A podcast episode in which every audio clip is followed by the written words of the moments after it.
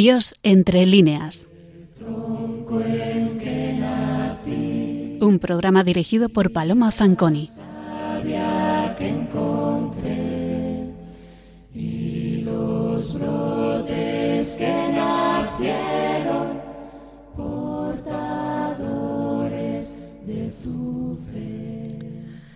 Buenas noches, queridos oyentes de Radio María. En este mes de diciembre, casi recién estrenado, la Iglesia, como saben ustedes, se prepara para el gran misterio de la Navidad.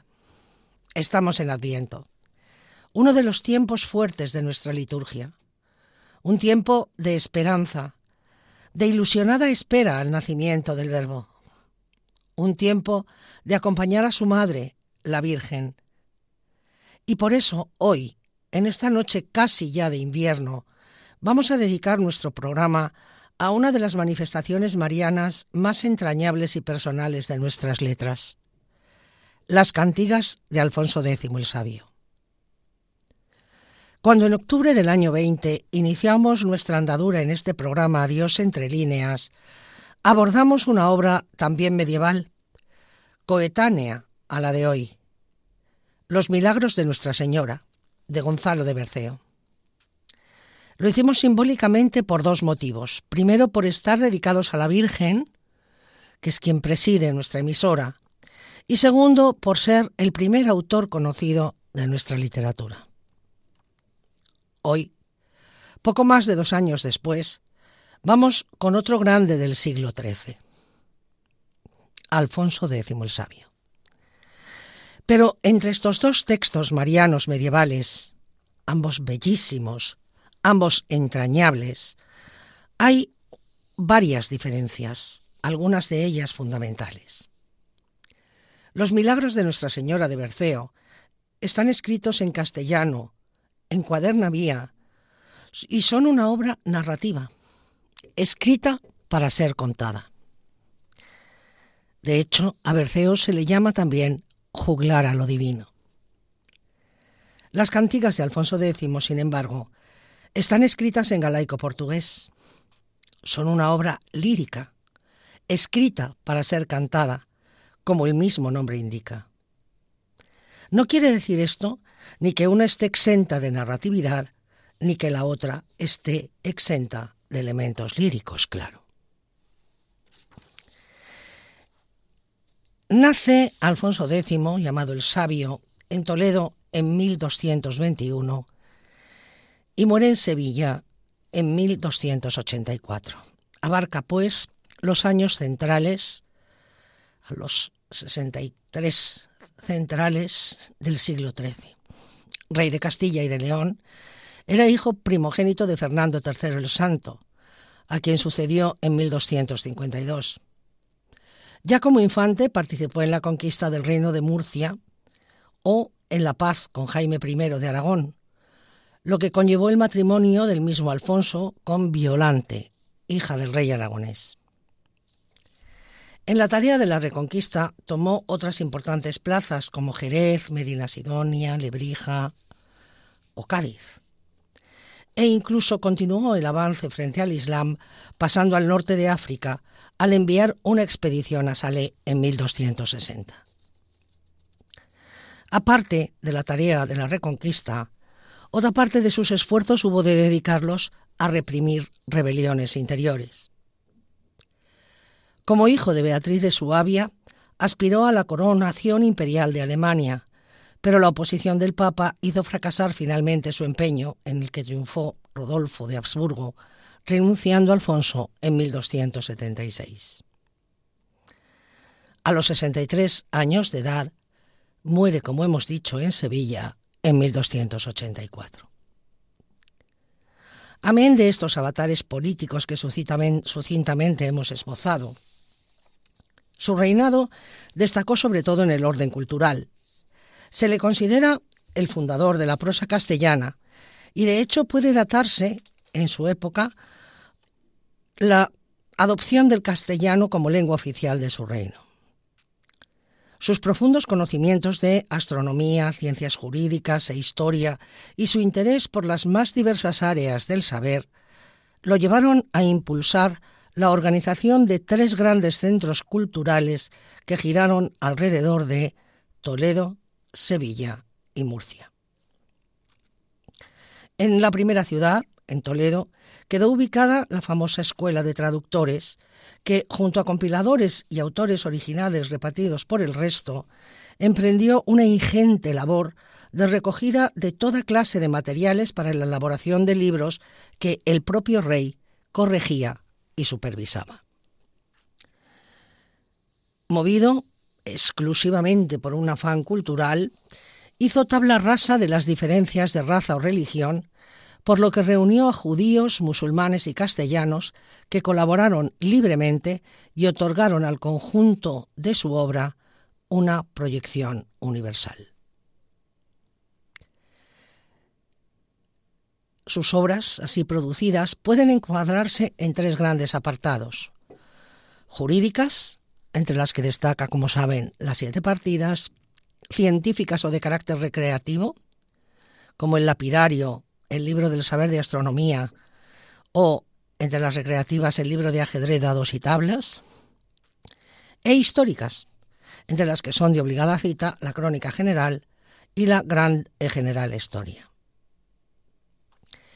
En un trabajo sobre las cantigas del rey sabio, Pedro Calahorra Martínez señala que el mismo rey, en su partida segunda, marca la diferencia entre corte y palacio.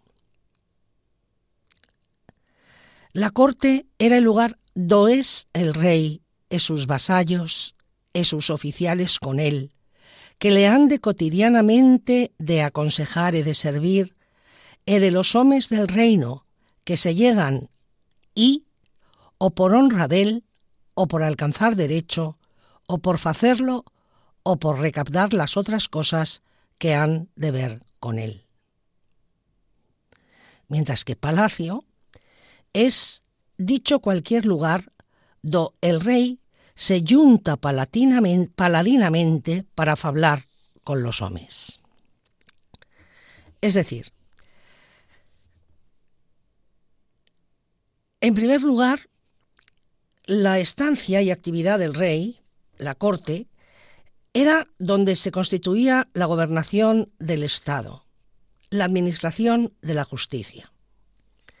Para el segundo lugar, el palacio, bastaba el deseo del rey de estar con sus súbditos para departir con ellos, escucharlos en audiencia, comer juntos, o tener el placer de pasar ratos en su compañía para, cito, oír cantares e sones de instrumentos, e jugar ajedrez o tablas e otros juegos semejantes de estos.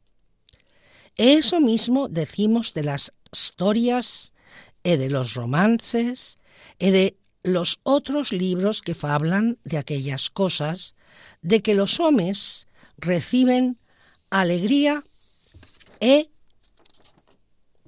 solaz. Oír cantares o romances. Hemos leído.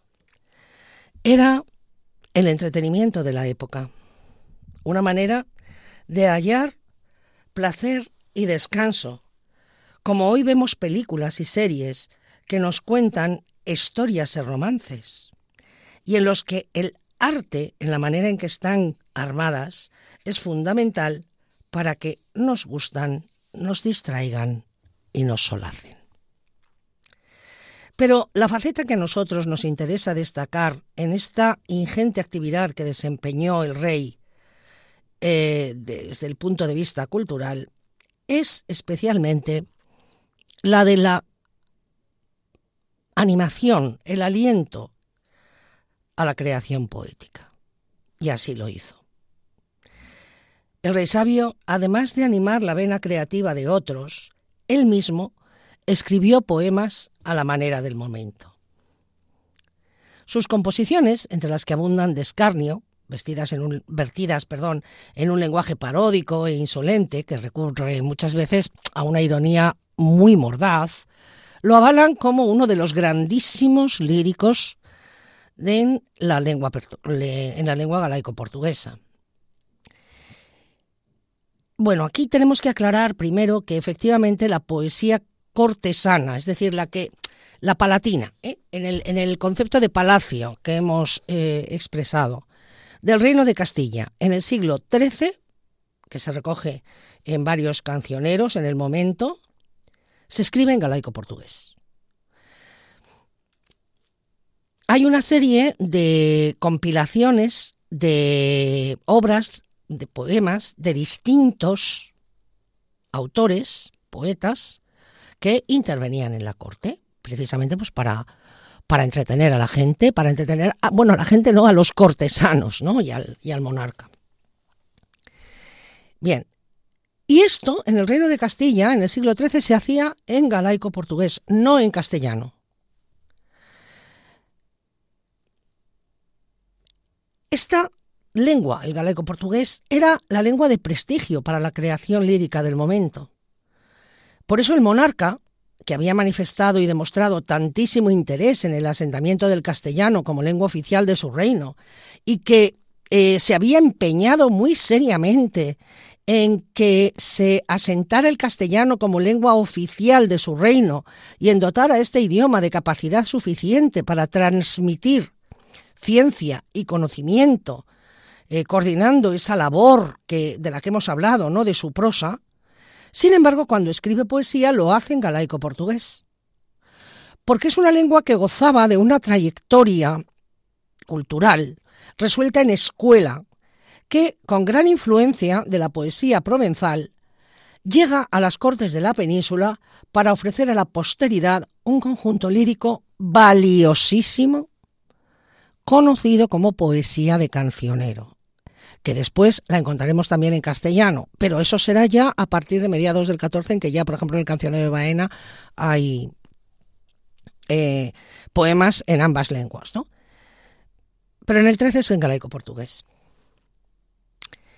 Bien, pues eh, todo este corpus poético del monarca, donde alcanza sus mayores logros, quizá, pero desde luego es eh, donde lo que a nosotros más nos interesa, es en las cantigas de Santa María. Constituye este conjunto de poemas uno de los más preciados legados de musicalidad y de variedad métrica del momento. Conocemos esta obra, las cantigas a Santa María del Rey Sabio, a través de cuatro diferentes códices. No se trata eh, de un códice más tres copias del mismo, ¿eh? sino de cuatro códices diferentes entre sí. El primero, que se denomina de Toledo, porque perteneció al archivo capitular de, la catedral de esta ciudad, eh, se conserva hoy en la Biblioteca Nacional de Madrid y contiene un centenar de, de cantigas. Dicen los expertos que probablemente las compusiera el rey antes de ser proclamado monarca. El segundo se encuentra en El Escorial, donde lo mandó trasladar Felipe II desde Sevilla bueno, muy propio, ¿no? De, Felipe II con el Escorial, claro.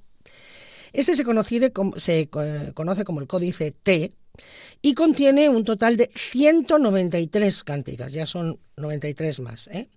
que eh, parece ser que fueron recogidas o elaboradas durante la época de los viajes del rey por Castilla, Murcia, León, porque los santuarios marianos que, que se mencionan en, en este códice, o sea, en este códice, en estas cantigas, además, bueno, pues son de, estos reinos, ¿no? Además de eh, otros santuarios como el de Nuestra Señora de Salas, de Huesca, el de Montserrat y otros de la península y también del extranjero. Este códice se denomina códice rico porque eh, tiene un singular valor la mm, información eh, histórica y de todo género que aporta con títulos e historias en sus 210 láminas que contienen un total de 1.262 miniaturas. Es un códice miniado, códice rico, efectivamente, es una joya. Bueno, pues inicialmente la obra va a estar concluida con este segundo volumen, rotulado, historiado con miniaturas, y destinado a recoger otras 200 cánticas más, cerrando así la colección mariana del Rey Sabio. Este era el destino del conocido como manuscrito F, códice de la Biblioteca Nacional de Florencia, que bueno, pues una serie de acontecimientos en la vida del rey dejaron en un conjunto de páginas sueltas y deslavazadas en un proyecto apenas iniciado. El proyecto definitivo, que recogía el total de las cantigas, cantigas mariales del rey Alfonso, se concretó en el manuscrito E, eh, códice de la biblioteca del monasterio del Escorial, denominado Códice de los Músicos, porque cada diez cantigas muestra una miniatura con músicos con los más variados instrumentos de su época en las manos. La motivación del rey para realizar diferentes copias de las cantigas pudiera estar en un deseo de dejar una copia en los más importantes santuarios marianos de su devoción, tal vez, dada la gran movilidad de, su corte, ¿no? Eh, recuerden, recuerden ustedes que es que las cortes eran itinerantes. Bien. Y pues poder disponer también de un ejemplar en los lugares más destacados en los que recababa, como Toledo, Sevilla u otros, ¿no? Para poder rezar con ellos. Su veneración y estima por los códices de sus cantigas es tal que en una de ellas, en la cantiga 209 en concreto, narra cómo se curó de una grave enfermedad porque pidió que le colocaran encima el libro de las cantigas. Bueno, dirán ustedes, eh, bien, pues mucha erudición con mucho códice, mucho manuscrito, ¿no? Bueno, pero es que, miren ustedes, yo eh, quisiera que quedara muy claro y hacer muchísimo hincapié en el incalculable valor que tienen estos códices. Fíjense ustedes que eh, tres de ellos los tenemos en España. Y créanme que no es baladí el tema, porque muchas veces nuestros tesoros artísticos han salido fuera de nuestras fronteras. Eh, fíjense ustedes además que eh, tenemos dos en la Biblioteca Nacional, la Biblioteca Nacional de Madrid, no, perdón, eh, uno en la Biblioteca Nacional y dos en la eh, Biblioteca del Escorial. ¿eh? O sea que, bueno, pues se pueden ver y se han reproducido facsimilarmente, creo, etcétera. Bueno, pues ¿por qué? Porque he insistido en tanto. Pues porque la belleza de las miniaturas que los adornan es extrema. Y además testimonian muchas costumbres del medievo hispánico y europeo, ¿no? vestimentas, instrumentos, actividades, son un documento inestimable de la vida de la gente y especialmente de la vida de las cortes del momento. Pero es que, además, van acompañadas de la partitura de la música. Recordemos que, como su propio nombre indica, ¿no? ya lo hemos señalado, eran compuestas para ser cantadas. Esto permitió que se hayan reproducido de manera exacta a cómo fueron compuestas. De manera que son una manifestación artística donde poesía, pintura y música se aunan para componer una obra singularísima que suponía una conjunción de oficios diversos y una cultura adquirida con mucho esfuerzo. Pero claro, tenían todo el apoyo de uno de los monarcas más poderosos del mundo conocido, cosa poco usual. ¿eh? Ahora, no por ello menos meritoria. El rey colocó al comienzo de uno de sus códices de las cantigas una miniatura historiada que nos ayuda gráficamente a comprender el tema de la composición de las cantigas. En el centro de la misma, el rey Alfonso X, en actitud de dictar o explicar el texto de una cantiga, dialoga con uno de sus más inmediatos colaboradores. La escena es plenamente interactiva, por cuanto puede leerse también como que es el consejero áulico quien le está presentando al rey una nueva cantiga, fruto de la actividad de los restantes personajes de esta historia miniada. Refiriéndose a los colaboradores del rey, colaboradores del rey, la historia miniada muestra a un clérigo leyendo un libro, esto es, seleccionando al rey un milagro de Nuestra Señora, de las diferentes colecciones mariales que existían, como conveniente para que el rey le incluya en la suya, en su colección. Y junto a este, claro, fíjense qué, maravilla, todo esto nos lo, nos lo, está explicando una miniatura, es, es bellísimo. ¿no? Bueno, pues junto a este hay otros tres colaboradores del rey que están estudiando qué forma literaria le conviene a la nueva cantiga, que refrán o estribillo dará razón para loar una vez más a Nuestra Señora. ¿Cuántas estrofas convendrán para narrar ese nuevo milagroso e-, evento? ¿no? Y al lado izquierdo, mientras un músico pone a punto su vihuela, afinándola, otros dos se aprestan a tañer y cantar la música que un juglar, mejor, un trovador, acaba de componer y que un escriba músico la está pergeñando, anotándola en un pergamino para proponérsela al rey. Y esto también en música, como veremos, como melodía para una de sus cantigas. La historia miniada nos muestra una cámara junto a la sala real en la que un clérigo sostiene un libro en sus manos mientras se comunica con tres personajes que le acompañan. El libro podría ser, como ya hemos dicho, cualquiera de los muchos que se escribieron en latín compilando milagros de la Virgen que el rey conocía y poseía. Escuchamos a continuación una de las eh, más famosas, la la número 10, una de las cantigas en loor de Nuestra Señora más eh, reproducidas. Ya explicaré esto de las cantigas de loor. Su letra traducida, y sigo siempre la traducción que ofreció y que está en internet asequible Elvira Fidalgo, dice así. Rosa entre las rosas, flor entre las flores, mujer entre las mujeres, señora entre las señoras, rosa de beldad y de belleza, flor de alegría y de placer, la mujer que más piadosa pueda ser, señora en sacar penas y dolores, rosa entre las rosas, flor entre las flores, mujer entre las mujeres, señora entre las señoras. Tal señora debiera el hombre amar mucho, puesto que de todo mal lo puede proteger y puede perdonarle los pecados que comete en este mundo por malos sabores. Rosa entre las rosas, flor entre las flores, mujer entre las mujeres, señora entre las señoras. Debemos amarla mucho y servirla, porque lucha por evitar que cometamos faltas y hace que nos arrepintamos de los errores que cometemos como pecadores rosa entre las rosas, flor entre las flores, mujer entre las mujeres, señora entre las señoras.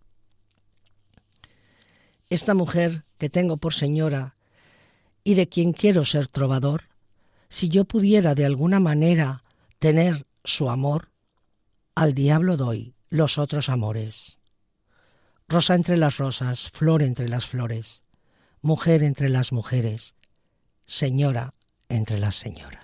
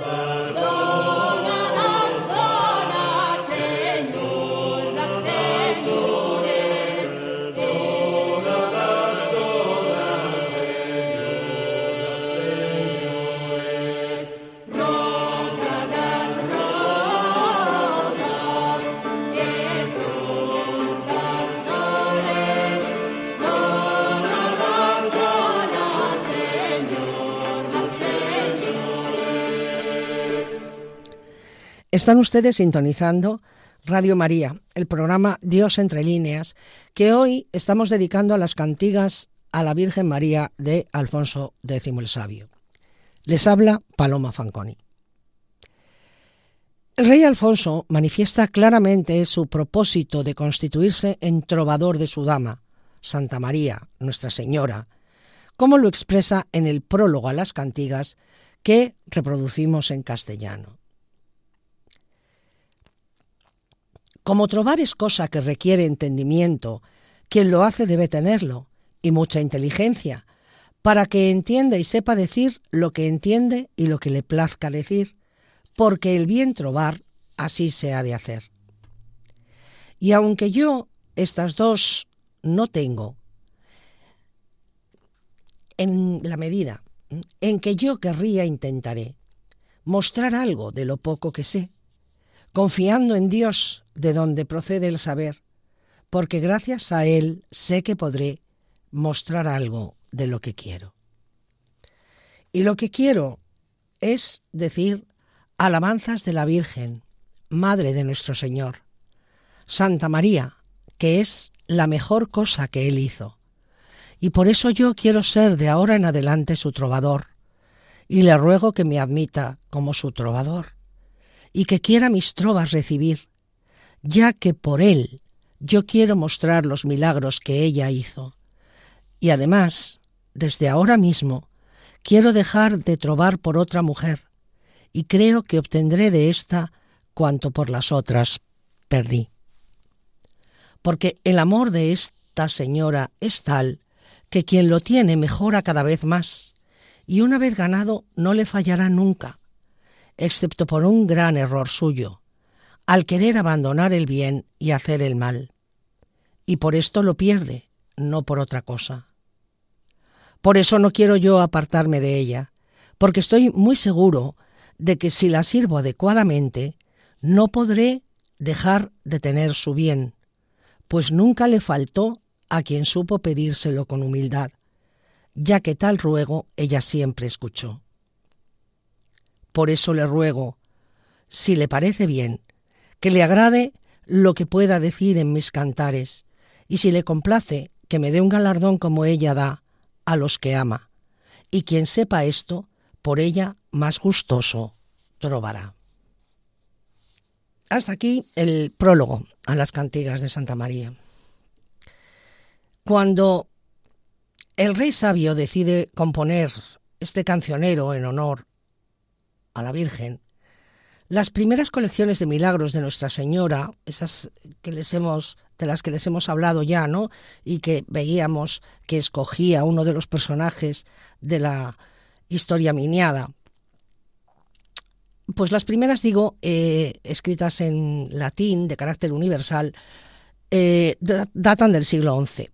Para nuestro caso, por su presencia en las cantigas de Alfonso X, querríamos o conviene destacar la colección de milagros de Gaulterios de Cluny o de Compiègne del siglo XII y la colección hispana de Fray Gil Zamora, de la que eh, no menos de 50 milagros fueron utilizados por el rey.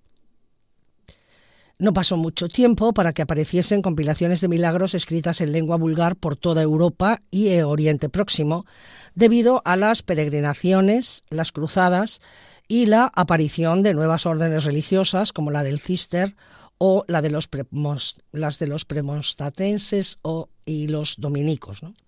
De todas estas colecciones se pueden destacar en el siglo XIII bueno, pues especialmente versificaciones de, milagro, de milagros muy notable, una muy notable que es eh, la del benedictino Gautier de Coisigny, que eh, con sus 75 milagros de la Santa Virgen influyó en diversos aspectos en las cantigas alfonsíes, así como en la obra de Gonzalo de Berceo, ¿no?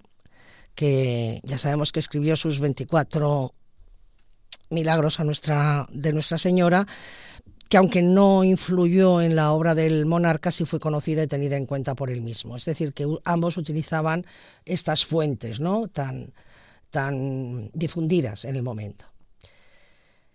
Alfonso X en sus 400 cantigas, recrea de forma muy personal, eh, henchida de su peculiar hálito poético, digamos, ¿no? Una variedad riquísima. Eh, de metros, de estilo, etcétera, y recrea estas fuentes latinas eh, europeas, orientales y escritas también en romance que él iba conociendo y teniendo a mano. Además de estas colecciones de carácter universal, en las cantigas alfonsíes encontramos la huella de colecciones locales de milagros, surgidas y adscritas a monasterios marianos locales, así como otros eh, monasterios de Francia y de Inglaterra. Respecto a las colecciones ubicadas en santuarios hispanos, las mismas cantigas hacen referencia a Nuestra Señora de Tudia, al de Évora en Portugal. Otras colecciones locales, aun sin ser citadas, pudieron ser utilizadas ¿no? por el número de menciones que de determinados santuarios se hacen, como el de Nuestra Señora de Salas, el más citado en las cantigas por el rey sabio, y los monasterios de Montserrat, Terena o Castrojeriz amén de, de otros. ¿no? Bien, en la mm, estructura compositiva de casi todas las cantigas se señala la procedencia del milagro de la cantiga correspondiente. Además de fuentes escritas, el monarca indica también fuentes orales para la selección de milagros para sus cantigas eh, y, las avala, ¿no? y en ocasiones eh, también señala otra fuente muy singular, que es el recuerdo de eventos o historias que eh, conoció en un momento, supo de ellas y ahora vienen a su memoria. Bueno, pues de todas estas fuentes, el modelo más afín a la obra del rey sabio es la de la de Gautier de Coincy, al que ya hemos citado, el este abad benedictino francés, autor de Los Milagros de Nuestra Señora, que eh, recoge leyendas marianas, muchas de ellas muy difundidas en la Europa medieval.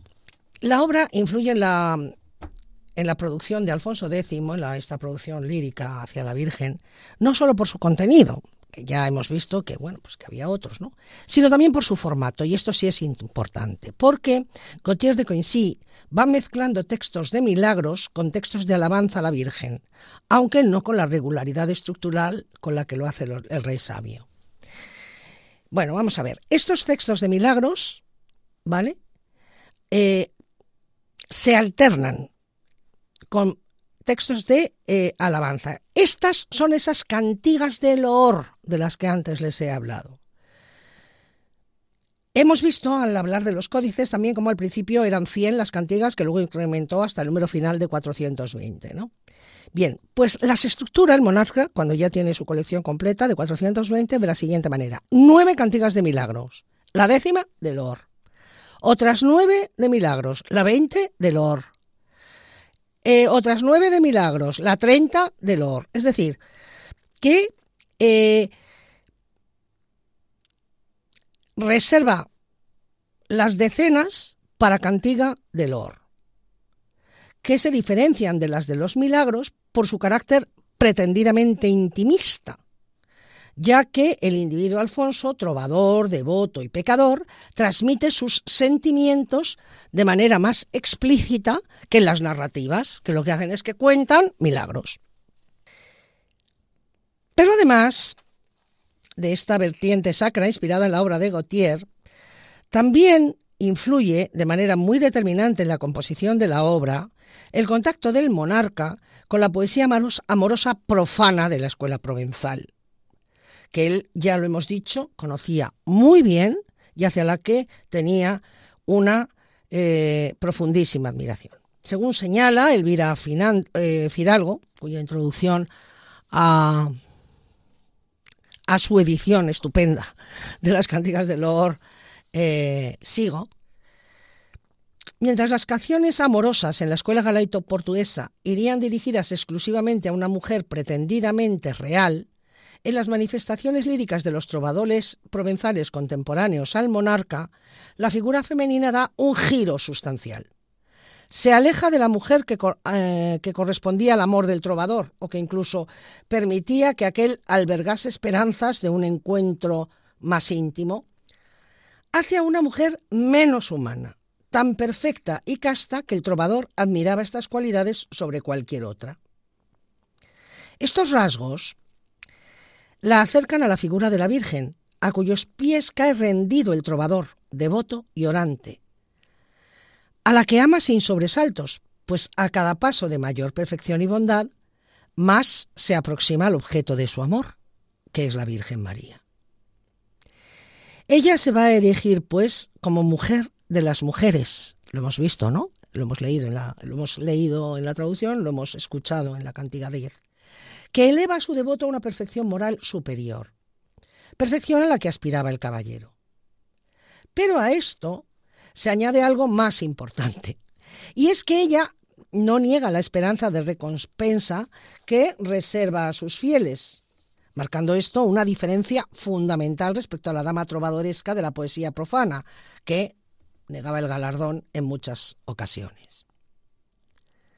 La Virgen, como destinataria de cantos en los que se percibe un amor de tipo espiritual, la encontramos en otros trovadores siguiendo dos vertientes, ¿no? Una que se eh, construye sobre los poemas litúrgicos latinos y las antífonas marianas, y otra en la que se aprovechan los modelos de la lírica profana.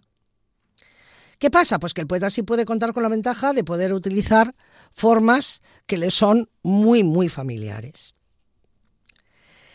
Dentro del primer grupo encontramos poesías de diverso tipo. Unas son paráfrasis del Ave María, otras acumulan invocaciones y metáforas, otras desarrollan alegorías, pero todas recogen la apelación a la Virgen como abogada delante de Cristo en el día del juicio. En concreto, dentro de las cantigas del Loor, que son las que más nos interesan ahora y a las que nos estamos refiriendo, eh, recuerden ustedes, eh, las que son de, alabanza, no, no narrativas, no cuentan un milagro, la mayoría de ellas responden a la plegaria que hace el rey sabio a la Virgen para que intervenga delante de su hijo y consiga el perdón del monarca en el juicio final. Es decir, se contempla a María como asociada a Cristo en la redención de la humanidad. Alfonso apela así a su poder como María reina para obtener el perdón de sus pecados, recordándole que cualquier cristiano sabe que como madre tiene gran influencia sobre su hijo. Pero antes de la petición, el rey dedica las primeras estrofas a la exaltación, lo cual funciona pues como un largo exordio con el que pretende mover la piedad mariana cara a su ruego, ¿no? Para proceder luego a la súplica sobre la que versa el texto. En algunas ocasiones la petición se eleva a título personal. Solicita la clemencia para sí mismo, ya sea como rey, como trovador o como simple pecador. En estas cantigas aparece con más frecuencia la primera persona gramatical. La exaltación de la Virgen se hace normalmente en las cantigas del Lord del Sabio de manera abstracta. Alude a su pureza como Madre de Dios, escogida entre las demás mujeres para esta tarea exclusiva, y al poder que la maternidad le confiere cuando ruega por los pecadores ante su Hijo. Sin embargo, los momentos particulares de la biografía de la Virgen rara vez se explicitan, excepto, claro, el episodio de la Anunciación.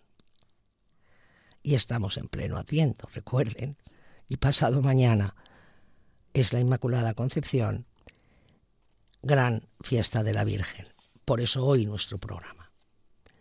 Son muchas las cantigas que se construyen alrededor del saludo del arcángel San Graviel a la Virgen. Esto es no solo por ser uno de los momentos más conocidos de la vida de Nuestra Señora, sino porque es el esencial en su existencia, al aceptar ser la Madre de Dios para liberar al ser humano, y con esta aceptación de maternidad, aceptar la absoluta consagración de su persona a la obra del Hijo, no solo bajo Él, sino también con él.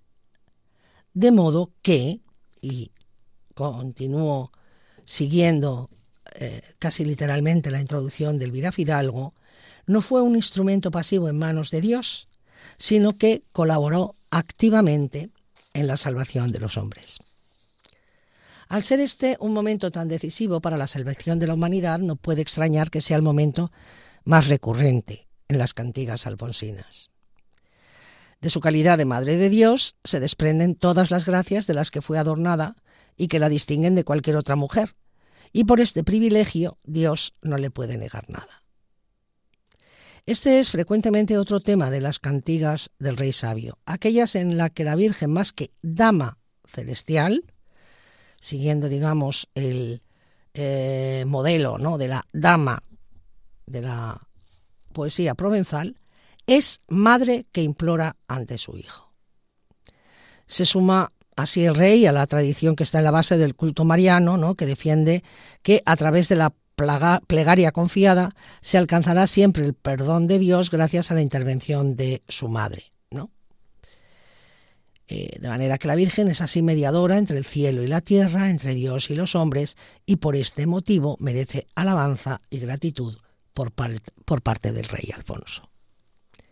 En otras, la súplica de mediación viene adornada por expresiones de las letanías, como por ejemplo la cantiga 350, que recuerda la salmodia del Rosario, o las 280, la, la, cantiga, perdón, 280, en la que ella es espejo de justicia, consuelo de los afligidos, refugio de los pecadores. Bueno, otro modelo que el rey sigue en un grupo pequeño es el de las cantigas de amor, muy familiares para los conocedores de la lírica garaico-portuguesa. Partiendo de los mismos principios, la mujer amada es mucho mejor que cualquier mujer. Y el enamorado, desde una posición de inferioridad respecto a ella, le suplica que le conceda el premio a su servicio. El trovador Alfonso se declara rendido servidor de María, de quien espera que le conceda un puesto en el cielo como galardón a tantas canciones que escribe para alabar su grandeza y su piedad. La virgen, la Virgen en estos casos sustituye a la dama cortés y el devoto a su enamorado. Como trovador enamorado y alardeando de tener cumplida su parte del pacto de vasallaje, en la cantiga 400, por ejemplo, pues Alfonso reclama a la Virgen la recompensa que le debe como pago a tantas cantigas escritas en su alabanza. Hay además una cuarentena más o menos de cantigas que son consideradas autobiográficas por cuanto que expresan experiencias personales, episodios de dolencias, milagrosas curaciones suyas o de sus allegados, atribuidas a, Santa María, ¿no? diversos eventos calificados por el rey de milagros, referentes, por ejemplo, a algún privado suyo, etcétera, ¿no? Y de manera especial son personales las patéticas súplicas del rey que se siente doliente, derrotado y solo, y presiente su final en las cantigas números 200 y 300. Los modelos estróficos de las cantigas son variados. Por lo general, las cantigas de Loor sobrepasan con mucho las cinco estrofas, además de expresarse en versos más largos. Consecuente esto con una lírica narrativa de milagros, eventos y, e historias. ¿no? Otra característica destacable en la forma literaria de las cantigas del rey sabio lo constituye el refrán o estribillo, que casi en su totalidad llevan, lo han comprobado ustedes en las que han escuchado. ¿no? El rey llama a este pareado inicial refrán o estribillo razón, esto es, se razona por qué se loa a Nuestra Señora. Este estribillo o razón inicial se alterna con las estrofas que narran el milagro, lo ponderan, añaden la fuente oral o escrita, etc. Y a continuación presentan al beneficiario del milagro, concretando el mal físico moral que parece o el peligro en que se halla que provoca la intercesión de la Virgen. Concluyen con una invitación a los oyentes de la cantiga a que se unan también a la loa de Nuestra Señora, cosa fácil de llevar a cabo por la repetición coral del estribillo, después de cada estrofa. Algunas, pocas de ellas, tienen una estructura, eh, bueno, pues que siguen, digamos, una formulación letánica o responsorial, ¿no? Más propia de la participación del pueblo en la liturgia. La melodía del estribillo, que por las que han escuchado ustedes ven que, es, que se queda, son muy pegadizas, ¿no?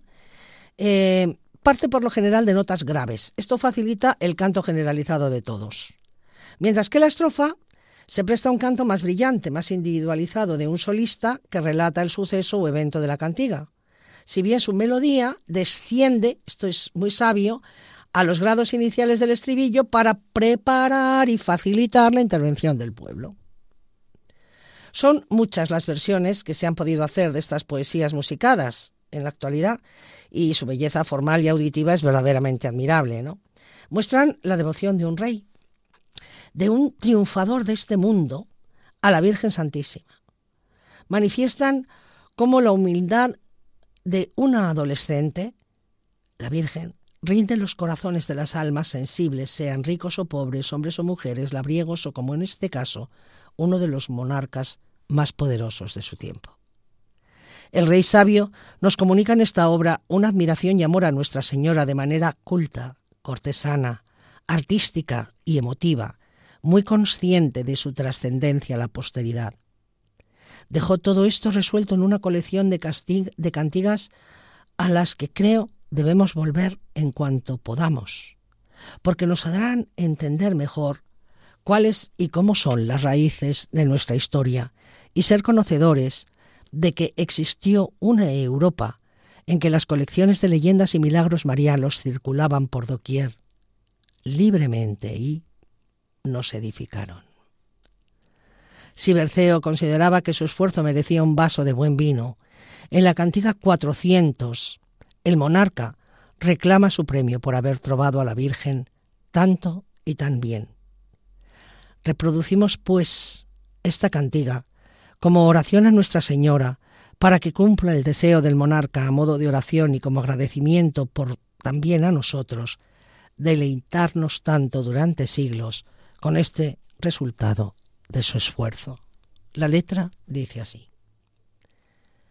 Aunque cantigas de loor hice de muchas maneras, hallando placer en alabar a la que nos muestra caminos para obtener el bien de Dios, me parece que no dije nada, pues tan abundante es la gloria de la que nos apoya que nunca tiene fin.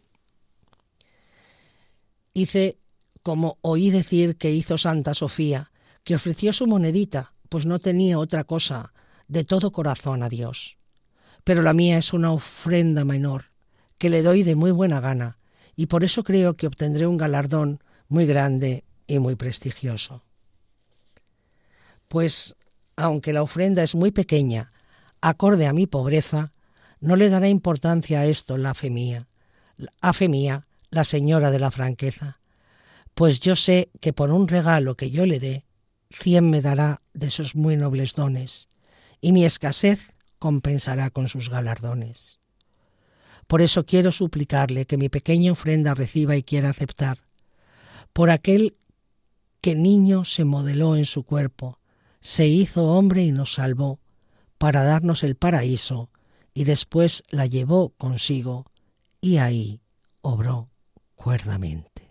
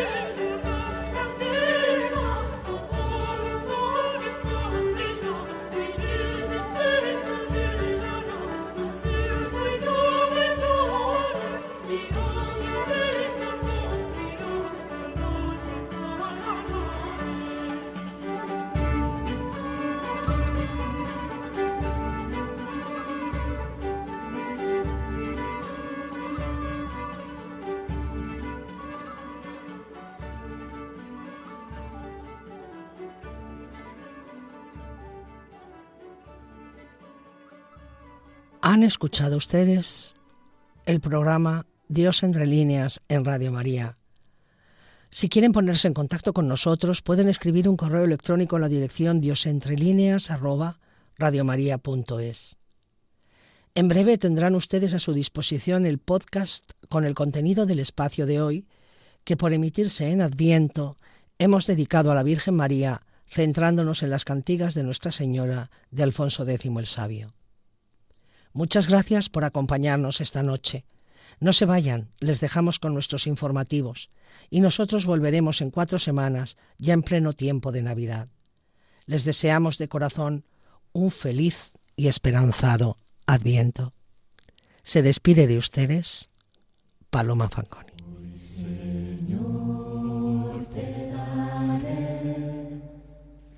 las gracias por mi vivir, por la tierra y mis amigos, porque siempre fui feliz. Dios entre líneas. Un programa dirigido por Paloma Fanconi. que encontré y los brotes que nacieron